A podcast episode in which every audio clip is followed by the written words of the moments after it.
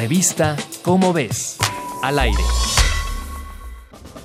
Como sabemos, el cerebro se encuentra dividido en dos hemisferios que se encargan de procesar distintos tipos de información.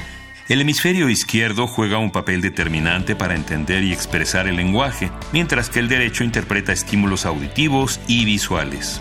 Como dijo Ralph Axel Müller, investigador de la Universidad Estatal de San Diego, la asimetría en el cerebro sugiere que existe una división en el trabajo de ambos hemisferios. Sin embargo, su equipo descubrió que dentro de la naturaleza humana parece ser que existen cerebros cuyas conexiones tienen imágenes simétricas entre ambos hemisferios.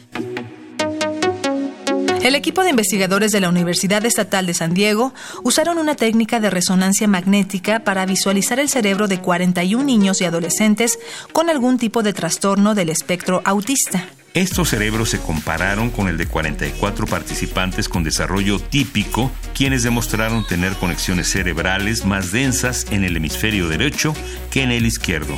Mientras que en los autistas, las conexiones estaban organizadas de manera similar en ambos hemisferios. Aún no está claro cómo es que esta diferencia afecta a las personas con autismo, pero esfuerzos como este nos acercan un paso más a comprender por completo la complejidad del cerebro humano. Si deseas saber más, consulta la revista Cómo ves, la publicación mensual de divulgación científica de la UNAM.